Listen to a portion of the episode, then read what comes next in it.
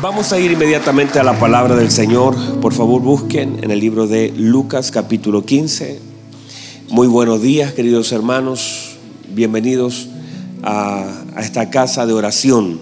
Bienvenidos, cada uno de ustedes, sean muy bienvenidos a esta casa de oración, a este tiempo hermoso que tendremos para poder sentarnos a la mesa y poder ser fortalecidos por la palabra del Señor. Lucas capítulo 15 y, busque inmediatamente Efesios capítulo 6 si tiene la oportunidad de hacerlo también. Y trate de hacerlo en conjunto. Básicamente voy a seguir hablando de lo que es la paternidad de Dios. Estamos en el mensaje número 96 de esta serie. Estamos casi llegando a 100 mensajes. Y creo que mientras avanzamos, a veces quisiera profundizar. Anoche estuve prácticamente toda la noche eh, en oración, en búsqueda, y el Señor me daba mucho acerca de, la honra, de, de, hablar acerca de lo que es la honra y cómo esa honra afecta también la vida de nosotros, la honra a nuestro Padre. Y, y vamos a tratar de profundizar un poquito en eso, a ver si cómo, hasta dónde llegamos esta mañana. Mire lo que dice el versículo 11 de la palabra del Señor. También dijo un hombre tenía dos hijos. Y el menor de ellos dijo a su padre, Padre, dame la parte de los bienes que me corresponde. Y le, repartió los bienes. No muchos días después, juntándolo todo, el hijo menor se fue lejos a una provincia apartada y allí desperdició sus bienes viviendo perdidamente. Y cuando todo lo hubo malgastado, vino una gran hambre a aquella provincia y comenzó a faltarle. Y fue y se arrimó a uno de los ciudadanos de aquella tierra, el cual envió a su hacienda para que apacentase cerdo. Y deseaba llenar su vientre de las algarrobas que comían los cerdos, pero nadie le daba. Y volviendo en sí dijo, ¿cuántos jornaleros en casa de mi padre tienen abundancia de pan y yo aquí perezco de hambre? Mire lo que dice Efesios capítulo 6, dice, Hijos, obedeced en el Señor a vuestros padres, porque esto es justo. Honra a tu padre y a tu madre, que es el primer, que es qué, perdón? Dice que es el primer mandamiento con promesa para que te vaya bien y seas de larga vida sobre la tierra. Tome asiento, por favor. Mantenga eso en su corazón.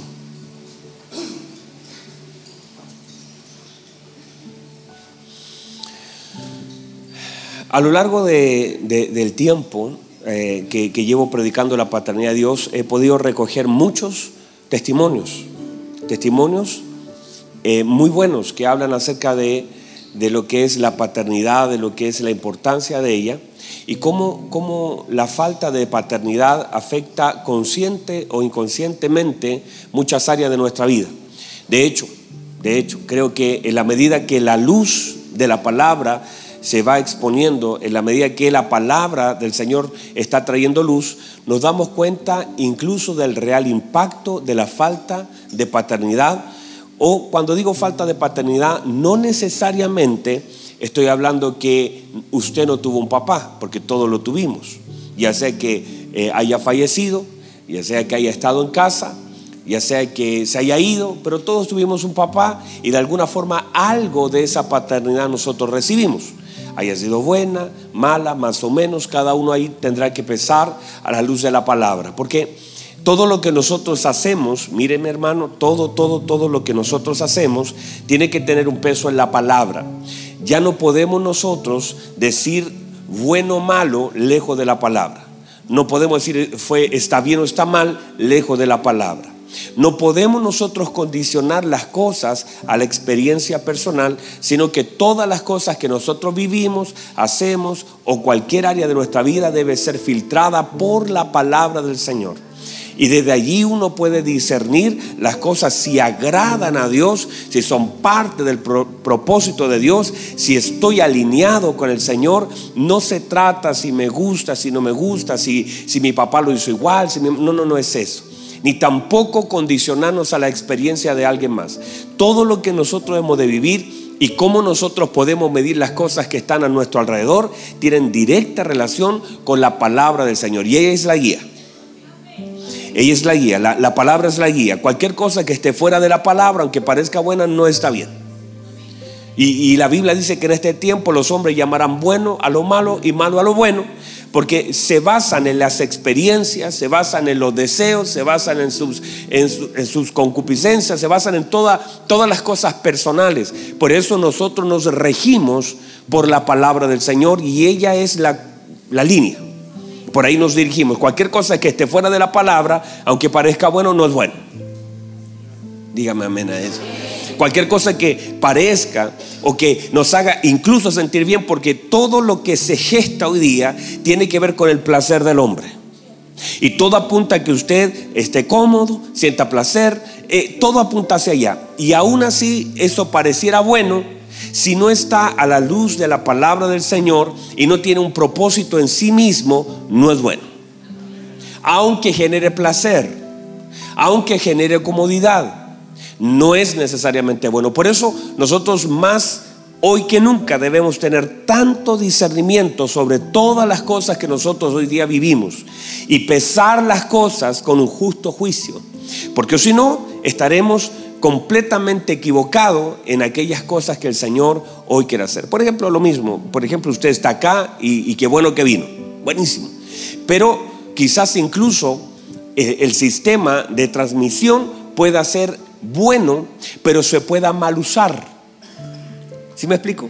Alguien podría decir, bueno, ¿para qué ya voy a ir a congregarme si en mi casa puedo estar acostado y bien? Y, buscando la comodidad y el placer, ellos se alejan de lo que es el concepto de la palabra y cuerpo.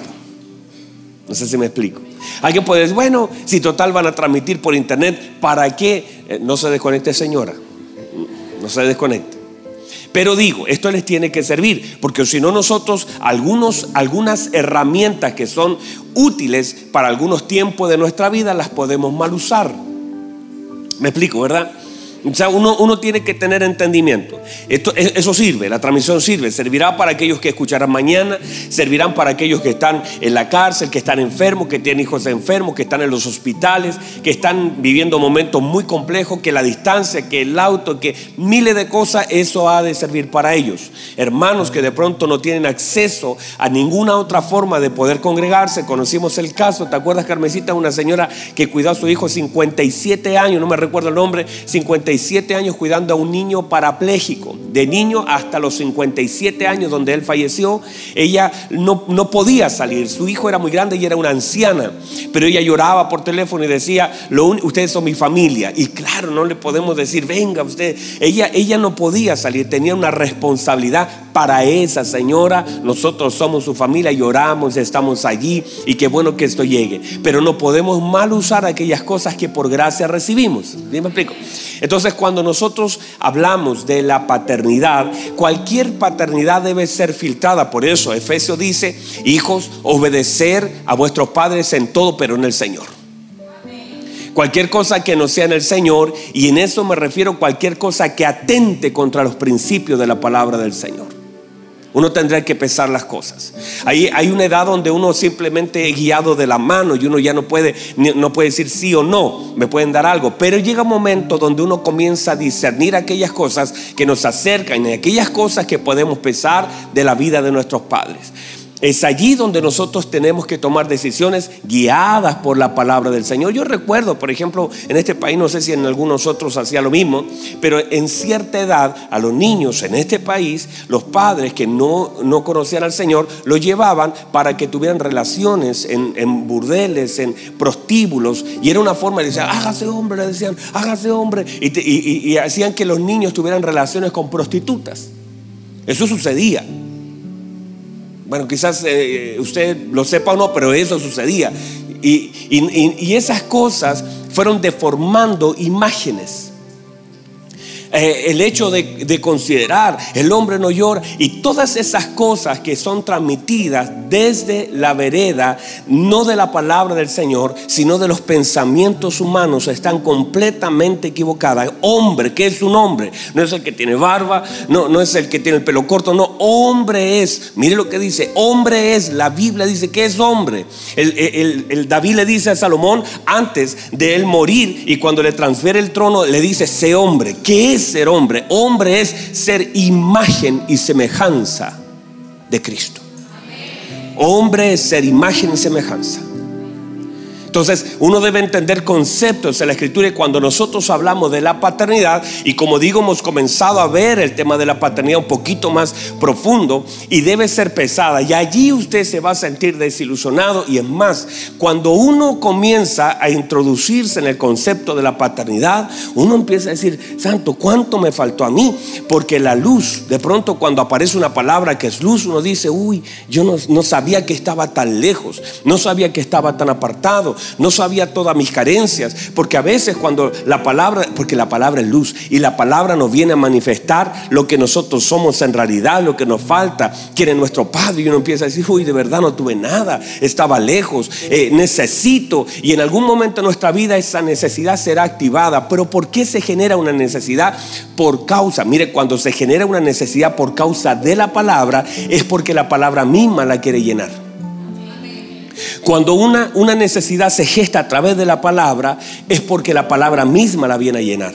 O sea, cuando usted de pronto dice, uy, yo no me di cuenta que, que, no tuve papá, que mi papá era así, que mi papá fue así, que me abandonó, que no tuve amor, que no tuve comprensión, y uno deja de justificar lo injustificable, entonces la paternidad de Dios comienza a hacer su trabajo en nuestra vida.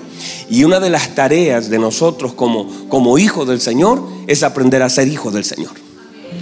Una de nuestras tareas como hijo del Señor es aprender a ser hijo del Señor.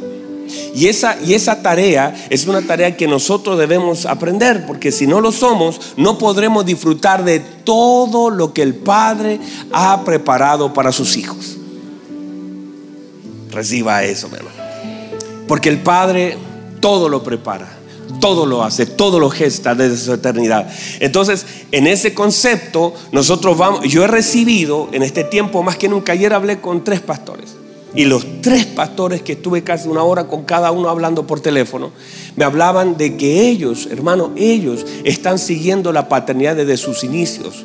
Han hecho resúmenes, se han dado cuenta de lo que les falta, han dicho cómo, cómo, cómo me siento tan solo y por eso me llamaban ayer. Me siento tan solo, me siento tan cansado, siento que necesito un padre y, mire cómo eso se va gestando, cómo eso se va desarrollando y cómo la paternidad de Dios viene a suplir. Y cuando se revela la paternidad de Dios, hermano, a veces se vuelve irrelevante lo que nos faltó porque viene a sanarlo todo nos viene a sanar todo, nos viene a fortalecer, nos viene a posicionar, nos viene, nos viene a levantar, nos viene a ayudar, nos viene a vestir, nos viene a introducir a cosas. Toda la paternidad de Dios nos viene a remover el piso. Entonces, por eso una de las cosas más importantes es definir nuestra paternidad, porque allí está el vacío. Y muchos de ustedes tienen grandes vacíos en el corazón, no importa si tienen 20 años, 30, 50 años, si, si tienen hijos, si tienen nietos, toda la vida necesitarán de un padre porque ese es el diseño. La paternidad es el diseño original del hombre con Dios. Desde el inicio, Dios fue un padre para Adán. Y aunque él tenía todo, no podía vivir sin esa paternidad. Y cuando eso se pierde, hermanos, se pierde todo. Y es allí entonces donde desde esa base, donde muchas cosas nosotros fallamos, donde no fuimos corregidos, donde no fuimos amados, donde se nos faltó impartición de identidad, donde todas esas cosas a veces nuestra vida nuestra vida está completamente turbada de la forma en que vivimos porque nos faltó instrucción y corrección paternal. Ahora, a estas alturas entonces entendemos la necesidad de la revelación de la paternidad de Dios sobre nuestra vida. Y esta paternidad de Dios es manifiesta en, en esferas. Por ejemplo, tenemos la esfera natural, que son nuestros padres naturales. Tenemos la esfera ministerial, que son hombres del Señor puestos en autoridad para que nos puedan guiar. No dije que nos puedan manipular. Deje que nos puedan guiar. Porque un hombre de Dios te guía. Un hombre de Dios te ayuda. Un hombre de Dios te pastorea. Un mentor te ayuda, te conforta. Y luego tenemos lo que no puede faltar, que es la paternidad del Señor, el Padre Celestial o el Padre Espiritual. Que esa, ese lugar solamente lo ocupa nuestro Dios. ¿Estamos ahí? Ok, basado en eso, ahora, cuando el Señor comienza, y usted ve la historia del Hijo Pródigo, es una historia de deshonra. Es una historia de un muchacho que no le da lugar al Padre. Ambos, Recuerden que es la parábola del Padre. Ambos no le dan el lugar. Y esto habla de la deshonra y cuánto se pierde cuando deshonramos. Y, y, cómo no podemos entrar a lo preparado por el Padre por estar con un corazón distanciado de Él. Ahora, lo que leímos en Efesios, y ahí me quiero centrar los próximos minutos, dice lo siguiente, dice, honren a sus padres. Honrar a padre y a madre, paternidad se entiende que nosotros nos complementamos para ejercer una función. La paternidad, cuando hablo de paternidad en relación a lo natural, ambos la ejercemos desde una dimensión del Señor impartida en la mujer y en el hombre, se gesta una paternidad. ¿Sí me explico? No es que solamente el hombre, no, no, no, la mujer tiene un diseño dado por Dios. Ambos nosotros ejercemos una paternidad sobre la vida de nuestros hijos. ¿Sí me explico? Ambos tenemos un diseño de Dios, la mujer tiene un diseño de Dios hermoso. Y a veces sucede que cuando el hombre se va, que normalmente sucede que el hombre se va y el hombre es más quedado y el hombre, Dios mío, hermano, yo lo... Y, y, el hombre a veces es el que más abandona, el que más se aleja, el que no está y que a veces se resta de la responsabilidad. Ahí la mujer toma y el Señor la fortalece, el Señor la llena de sabiduría y el Señor se vuelve el compañero de esa señora. Y el Señor le da la habilidad, la fuerza, la sabiduría. La mujer toma ese lugar, toma a sus hijos, sale adelante, camina. Y eso lo vemos en muchas de ustedes que lo son y también en muchas otras que seguramente nos están viendo. Pero en sí ambos en ese complemento perfecto generan una paternidad dentro del hogar, porque ambos tienen cosas y cuando esto se da de esa forma, todo, todo el trabajo es mucho más exacto de lo que tiene que ser. Ahora, mire lo que sucede. El Señor le dice, honra a tu padre y a tu madre poniéndolos en una posición de honra a ambos, a ambos. Es una posición de honra a ambos. Y mire, lo, mire lo interesante de esto. Dice, para que te vaya bien y tus días sean alargados sobre la tierra porque es, ¿qué es? Es el primer mandamiento con promesa. Note que en la Biblia hay muchos otros mandamientos con promesa. Por ejemplo, el mandamiento, ir por todo el mundo y predicar el Evangelio y estas señales seguirán. Claro, hay un mandamiento y hay una promesa también. Pero el primero es la honra. Quiere decir que la honra es tan importante y voy a llegar a un punto, no sé si en esta reunión lo más probable es que la segunda o la tercera, donde vamos a darnos cuenta por qué para Dios es tan importante la honra a los padres. Porque no solo lo dejó como un mandamiento, sino que le adicionó una promesa. Porque ya suficiente sería que le dijera, por ejemplo, ni siquiera el primer mandamiento que es amarás a tu Dios con todo tu corazón no contiene promesa y amarás a tu prójimo como a ti mismo tampoco contiene promesa.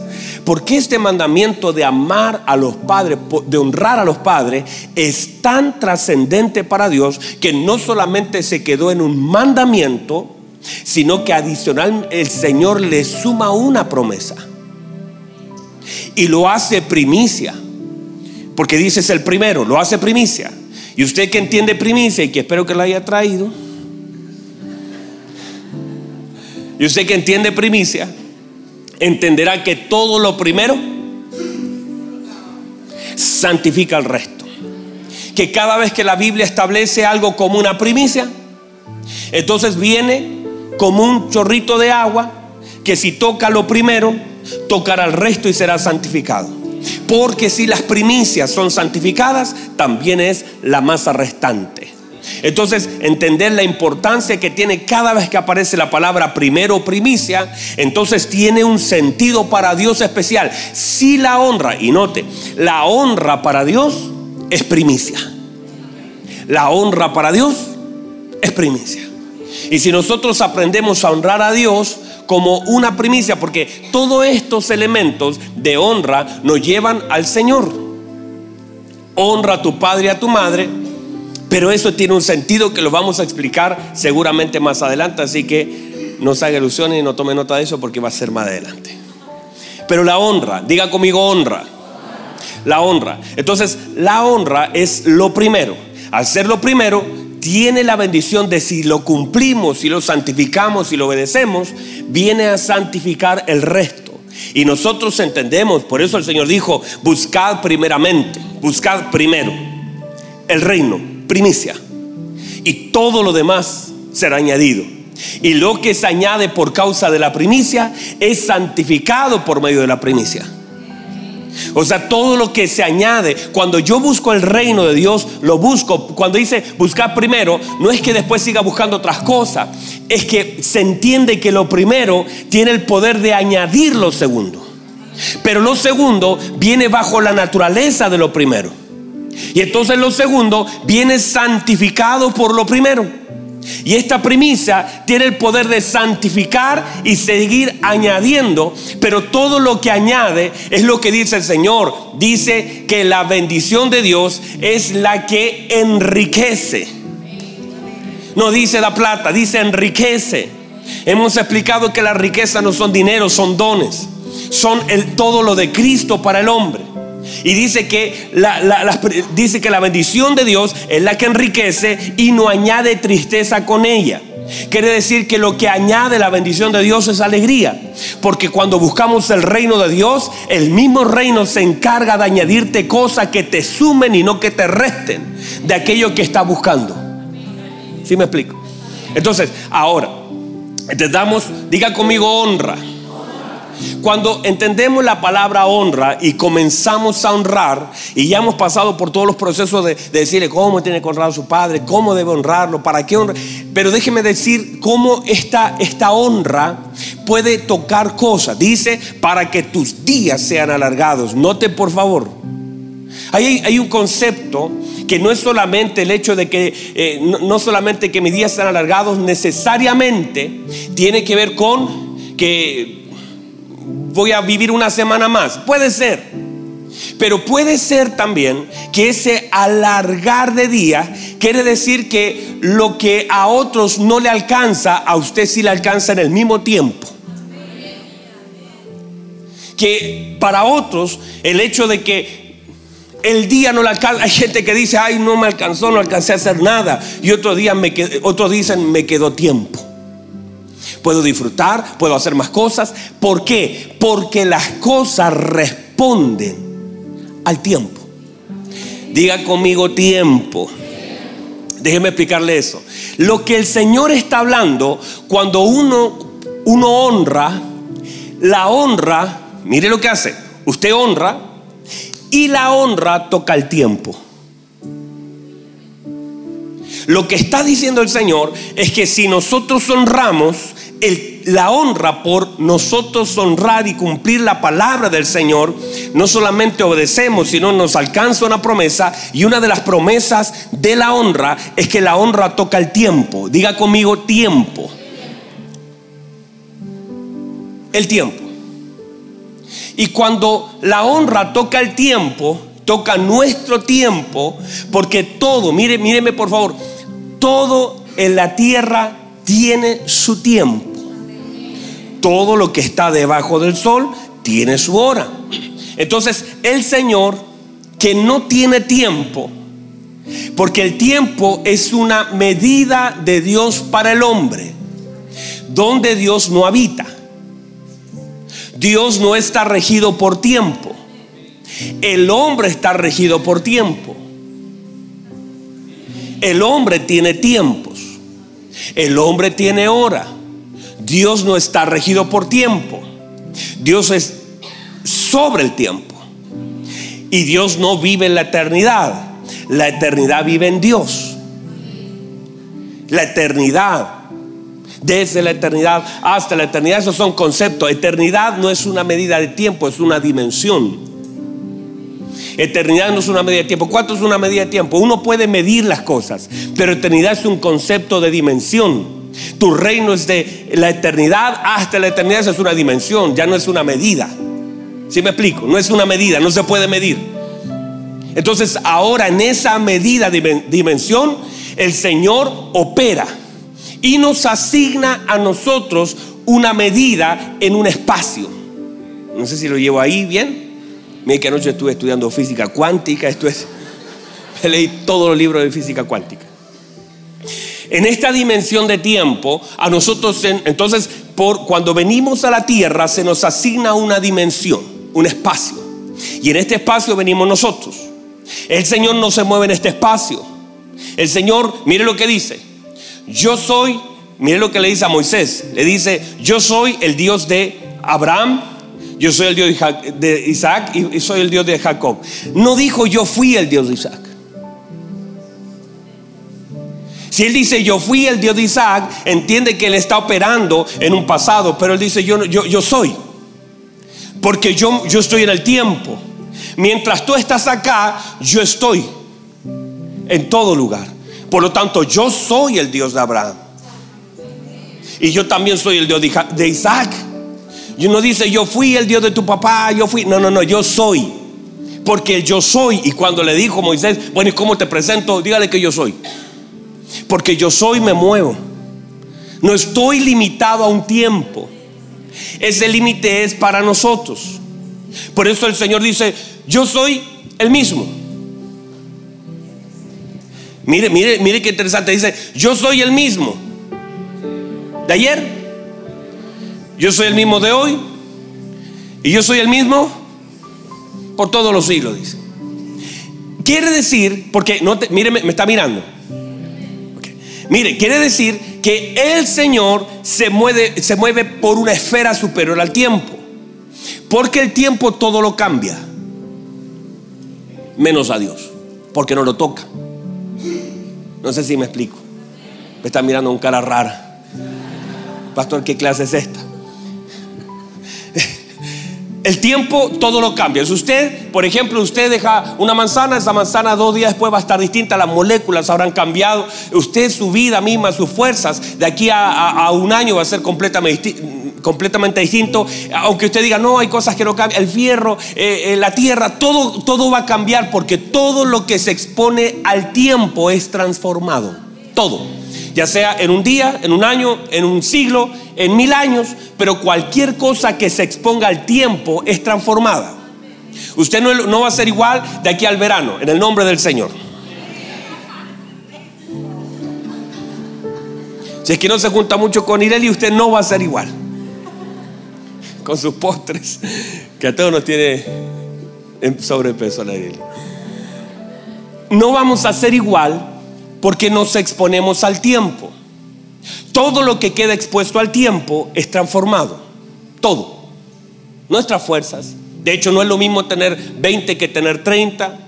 No es lo mismo tener 30 que 50 porque el tiempo va variando cosas.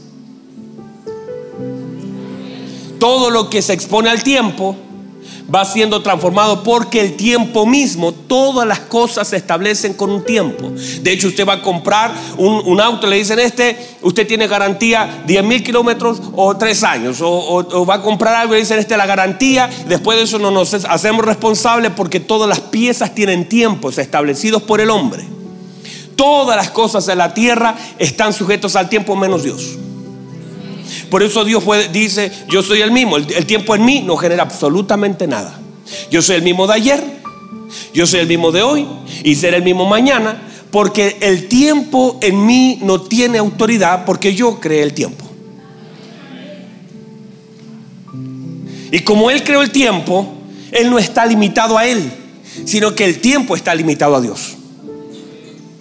Por eso Dios puede decir, bueno, voy a mover 4 grados para 10 grados para acá, dijo el profeta, o voy a mover 10 grados para el otro lado, y yo muevo el tiempo. Puedo hacer que la rotación se detenga. Y, el otro día cuando hablamos de la rotación, investigué que la rotación del, planeta son casi 2.000 kilómetros por hora. O sea que usted sabe que nosotros nos sostenemos por la fuerza de gravedad y por las rotaciones, como cuando uno va en el auto y la misma velocidad te retiene en el asiento, tú no te puedes mover. Esa es la fuerza de gravedad que te retiene la Tierra por causa de andar a 2000 kilómetros por hora, la rotación. O sea, cuando se detuvo la Tierra, ¿qué tuvo que haber pasado? Salíamos volando al espacio, hermano. Y el Señor nos retuvo todo la Tierra. Una cosa impresionante, hermano. Bueno, usted no, no, no, nos asombra, pero yo estaba asombrado, hermano. Yo debería estar en Júpiter esta hora. Pero entonces el poder de Dios sobre el tiempo. Y cuando nosotros entendemos esa autoridad de Dios sobre el tiempo y que lo que gobierna el tiempo es Dios y su palabra. Otra vez, lo que gobierna el tiempo es Dios y su palabra. Cielo y tierra pasarán.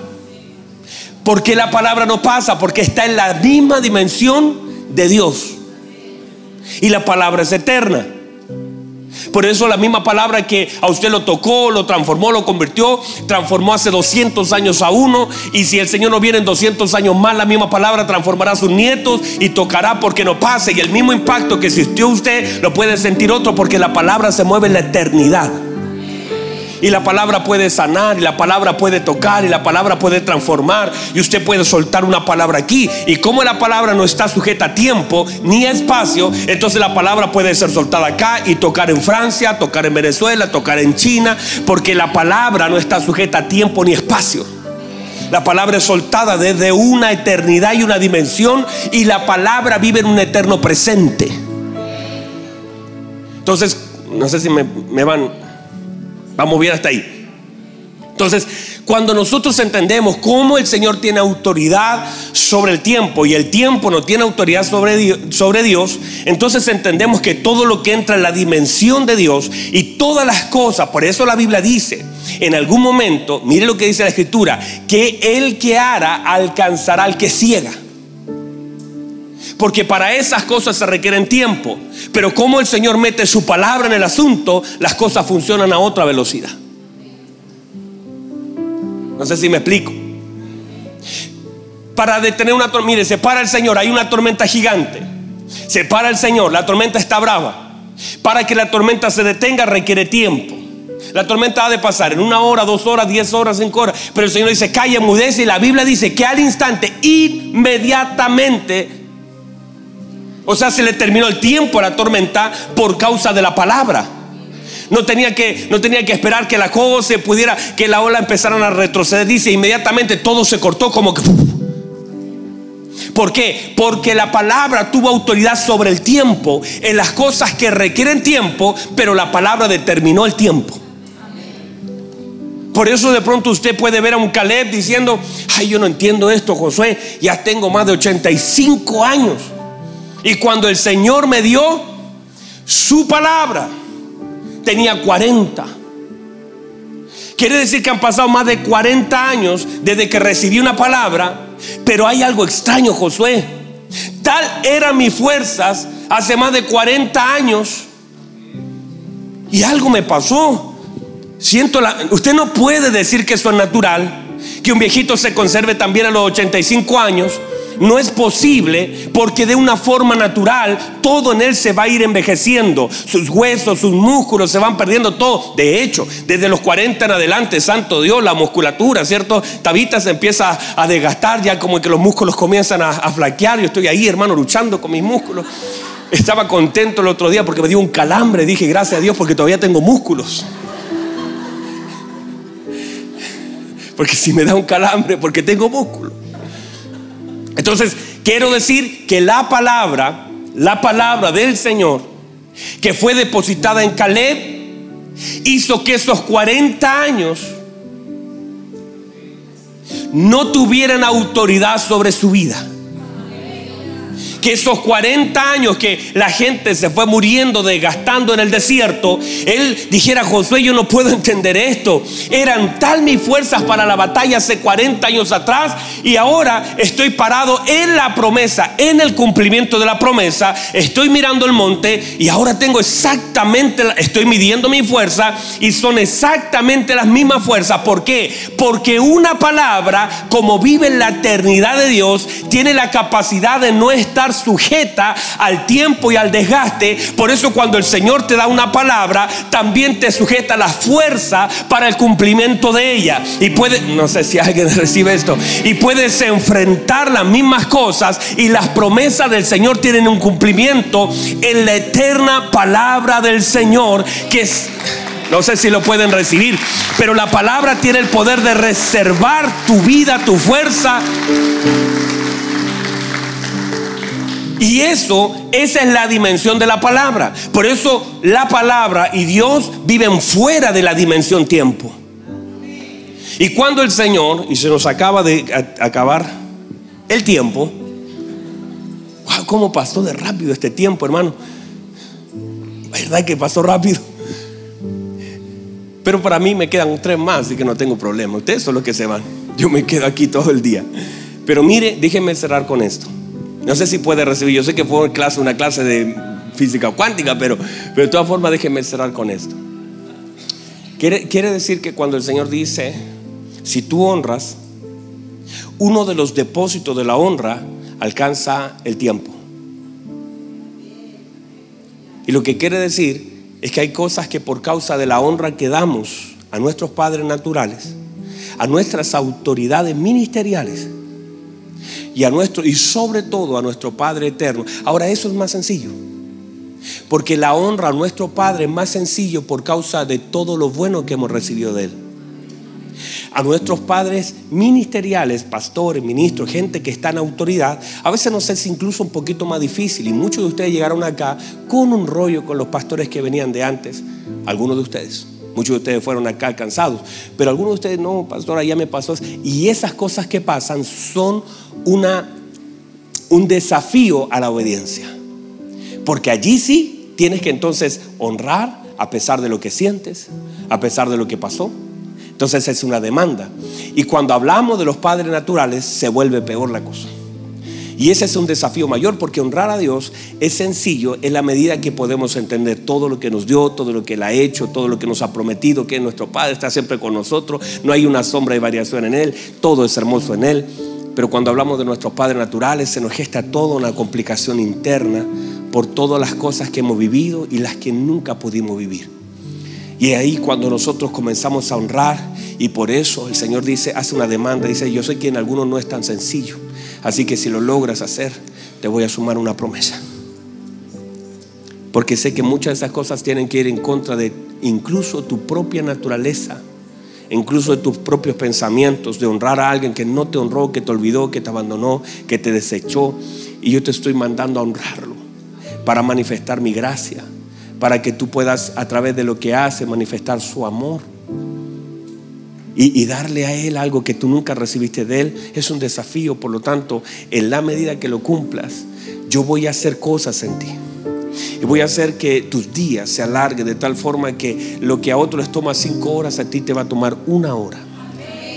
Cosa que de pronto vas a terminar tu jornada, vas a decir, yo no sé, ah, yo hago tantas, y hay gente que va a poder hacer más cosas en el mismo día que a otros no le alcanzan para nada por causa de la honra, porque entonces hay un, hay un estiramiento del tiempo y el Señor comienza a tocar el tiempo. No solamente que vas a tener 20 días más de vida, no es eso, tus días son estirados y aquellas cosas que de pronto tardaban meses en sanar, porque todas las cosas el tiempo las corrompe cuando están sin la palabra. Pero cuando la palabra gobierna y por causa de la honra, entonces el tiempo es tocado. Hay cosas, por ejemplo, hay un, examen médico que le dice, no, usted está complicadita, es cáncer, le quedan cuatro meses. El Señor dice, cuatro meses, el cáncer necesita tiempo y ese tiempo no lo va a tener el cáncer. Y te voy a estirar mi gracia, mi misericordia, te voy a los días de tu vida. ¿Por qué? Porque la honra alcanza el tiempo de la gente. Si usted honra, se va a dar cuenta que una de las promesas de la honra, solamente esta, la, voy a hablar de la segunda, el próximo, eh, es cómo mi honra toca mi tiempo. Y cómo ese tiempo es uno de los elementos más trascendentes para nuestra vida. Tiempo.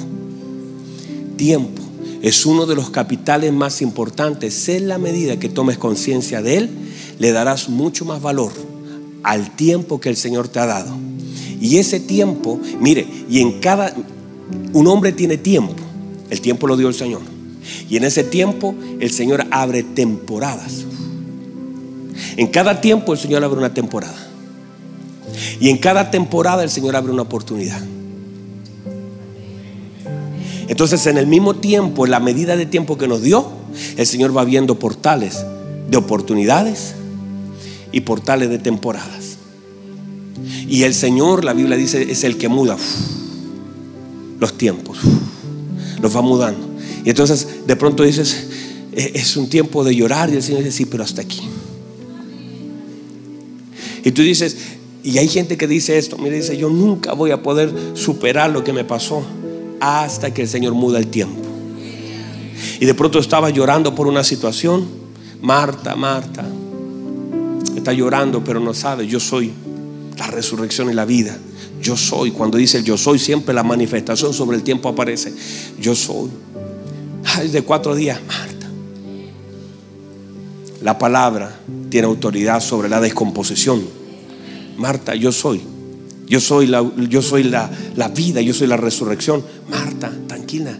Y el Señor, en un momento, algo que pudo haber durado semanas, por causa de una palabra y de la autoridad del Señor sobre el tiempo, la temporada, mire la Biblia, mire lo que dice la Biblia, todos estaban haciendo lamentos, todos estaban llorando, todos estaban, la gente estaba conmovida, dice que el pueblo fue conmovido y el Señor con una palabra cambió la temporada. Y todos aquellos que estaban llorando por Lázaro, cuando lo vieron salir, el Señor les cambió el tiempo. Entonces cuando nosotros entendemos que el Señor tiene autoridad sobre nuestro tiempo, en la dimensión que Él nos ha dado, usted puede estar ahora mismo en el peor momento de su vida, puede estar en el momento más trágico de su vida, puede estar el momento y el Señor mete su mano en su tiempo y genera una temporada. Y mete su mano y dice, ah, sí, este es un momento de llorar. Ah, no, no, no, esto se termina hoy. Y algo que tú decías, yo no sé cómo lo voy a superar, yo no sé qué voy a hacer mañana, yo no sé cómo lo voy a hacer. Es como aquella viuda que de, pronto dice bien lo acreedora y, y, el panorama de mañana en adelante era desolador. Su hijo van a estar presos y van a ser esclavos. Pero dice, no hay problema. Yo puedo intervenir mi mano en el tiempo y solucionar lo que tú no puedes hacer, lo puedo hacer en un segundo. Puedo meter mi mano y darte una nueva temporada y cambiar el tiempo de tristeza en un tiempo de gozo. Y cuando el Señor mete su mano, por eso es tan importante, cuando tú honras, tú haces que la mano de Dios toque tu tiempo. Cuando tú honras, tú haces que la mano de Dios toque tus días. Y cosas que de pronto estaban medias complicadas, el Señor con su mano poderosa las alcanza, las mueve y comienza a mover por causa de la honra. Tú no tienes que hacer más que eso tú comienzas a honrar, Padre, te, amo, te adoro, te exalto, tú lo honras con tu vida, honras la palabra de Dios con la obediencia, vas de pronto donde, donde los hombres del Señor los abrazan, no tienes nada con nadie, sino que lo único que haces es honrar tanto los, los pastores que hoy día tienes delante de ti, como aquellos que un día pasaron por tu vida. No estás con nadie, con ningún conflicto, tú honras, Padre, bendigo a ese hombre de Dios que estuvo un periodo sobre mi vida. Hay cosas que tal vez si se hicieron mal fue por causa de, quizás la falta de algunas cosas, de instrucción, lo que sea. Padre, pero lo bendigo, lo voy a llamar pastor. Mire, resulta que, ¿se acuerda que yo salí medio, medio complicadito? Pero ahora quiero decirle que lo amo, lo bendigo. Es más, acabo de transferirle algo para que vaya a cenar. Quiero decirle que está todo bien, está todo resuelto, lo bendigo. Y de pronto llamas a tu papá que, que no te ve hace 20 años, o a tu mamita que hace tiempo no la ves y dice, ¿sabe? O a tu abuelito que tal vez fue una figura paterna. Y dices, abuelito, yo, yo le quiero decir que lo amo, lo bendigo. Esta noche estuve orando, esta noche doblé mi rodilla para decirle a Dios, bendigo a mi padre, bendigo a mi abuelito donde él esté. O vas donde tu papá que no lo has visto hace tanto tiempo dice, papá, tengo ganas de lavar sus pies, voy a honrar su vida, voy a lavar sus pies. Está quizás cansado, traje una toalla, traje un, lavatorio, vamos a, lavar sus pies, papito, le traje una tortita, le quiero decir que lo amo, aunque usted, no, no vengo a hablar del pasado, el Señor ya me sanó, porque el Señor tocó mi vida y cuando tocó mi vida, tocó todo mi ayer cuando el Señor toca la vida, la Biblia dice que si estamos en Cristo somos una nueva criatura, que las cosas viejas y que todas son hechas nuevas. Entonces quiere decir que cuando estamos en Cristo, todo lo que le hicieron al otro, que le hicieron a ese, a ese que, que sufrió, que lo abandonaron, que lo golpearon, que lo abusaron, ahora en Cristo somos nueva criatura y ahora el poder de Dios alcanza para allá. Y todo lo que dolió ya no duele más porque ahora eres una nueva criatura que opera en una dimensión completamente diferente. Y ahora cuando tú honras, esa honra alcanza tu tiempo. En pie, por favor. No sé si lo puede recibir. Pero es usted usted recibe tanto cuando obedece la palabra del Señor. Y hay muchas cosas que en un momento son mandamiento, pero luego son placer. En un momento es un mandamiento, pero en un momento es naturaleza. En un momento es una obligación para formar carácter, pero luego es una expresión de la naturaleza nueva en Cristo. En un momento fue un empuje, que entonces yo no quiero hacerlo, yo no quiero, lo voy a hacer por obediencia. Y aunque lo hagas inicialmente por obediencia, está manifestando carácter. Pero ahora, después de esa etapa de superada de que lo hiciste, viene la obra del Espíritu Santo a trabajar en tu vida. Y de pronto dices, ya, ya no es obligación, ya es, esto para mí es un propósito. Y amo, amo a la persona que, que más me dañó, la amo lo único que quiero que sea salva, que conozca a Cristo. Y ya no estoy pensando en todas las cosas que me faltaron allá y decir, es que yo no tuve esto, yo no, no, no, no, porque eso, eso es cuando todavía estás en el proceso de que todavía te falta aceite. Pero si le sigues echando aceite a tus heridas, llegará el día en que no vas a reclamar por las cosas que te faltaron, sino que vas a mirar para allá atrás y vas a decir gracias porque usted estuvo allí, Señor. Gracias porque aunque cosas faltaron, ya ni me duelen. Y, no es una cosa que le pueda explicar, es una cosa que se puede vivir. Es una cosa de, yo no sé si alguien me recibe eso. No es que vas a estar diciendo, bueno, no importa lo que me pasó, me dolió, pero no No, no, no. Llega el momento en que dice, olvidarás tu miseria. O serán como aguas que pasaron. Y la vida te será más clara que al mediodía. Tendrás esperanza tendrás confianza, dormirás y no habrá quien te espante. Y te paras en la verdad de la palabra y dices, ya no, algo pasa. Tomás, mete tu mano en mis heridas, ya no me duelen. Mete tu mano aquí en el costado, ya no me duele. Hay cosas que por causa de la obra de Cristo en el cuerpo ya no van a doler. Ya no van a doler les aseguro, ya no van a doler. Es la obra del Espíritu Santo en la vida del creyente que hace que aquellas cosas que te dañaron tanto ahora de una forma gloriosa y milagrosa ya no duelan y solamente sean para exaltar el nombre del Señor y usted no lo va a poder ni explicar, decir, yo antes me acordaba y lloraba, yo antes lo hablaba y yo antes lo evitaba hablar, pero ahora lo habla de frente, lo mira de frente y dice, ya no me duele. Ya lo miro, miro, miro a mi papá que fue tan, tan malo conmigo, lo miro y lo único que siento es amor. Ay, yo no sé si que, esa es la obra del Espíritu Santo. A Pablo, a Pablo lo mataron a piedra en Listra, pero dice la Biblia que los discípulos lo rodearon. Y mientras lo rodearon, las heridas fueron sanadas. Pablo estaba muerto y Pablo se levanta, se sacude y nos sale arrancando de Listra. Volvió a entrar al mismo lugar donde lo habían matado y entró a predicar el evangelio sin temor, sin, sin, sin prejuicio. Entró a predicar sin diciendo, ay, otra vez me van a matar. No, nada. No entró con dolor, entró completamente renovado y levantado por el poder. Usted podrá entrar otra vez a los mismos lugares siempre que el Espíritu Santo lo levante. Si lo levanta, podrá entrar. Si lo levanta el Señor, podrá entrar. Vamos, Denle un aplauso fuerte.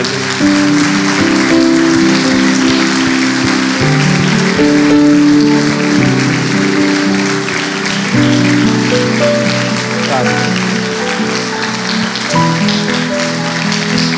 Gracias. Levante sus manos, por favor, Padre. Gloriosa su presencia. Sé que está en medio de nosotros. Yo sé que está en medio de nosotros. No solo porque su palabra lo establece que ya sería suficiente, sino también el Espíritu mismo da testimonio.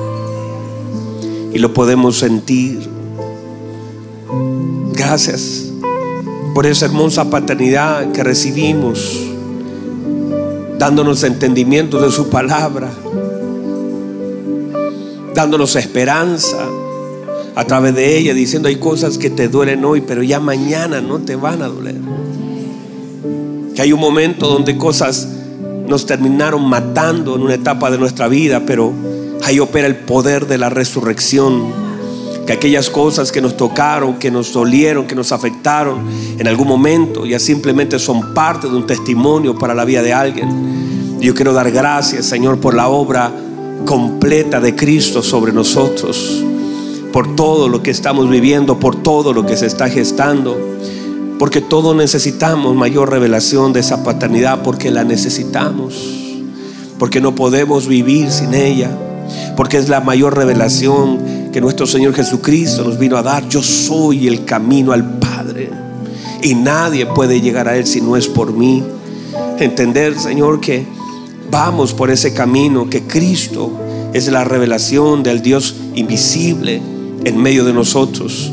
Y Padre, gracias por eso, gracias por mis hermanos que reciben su palabra.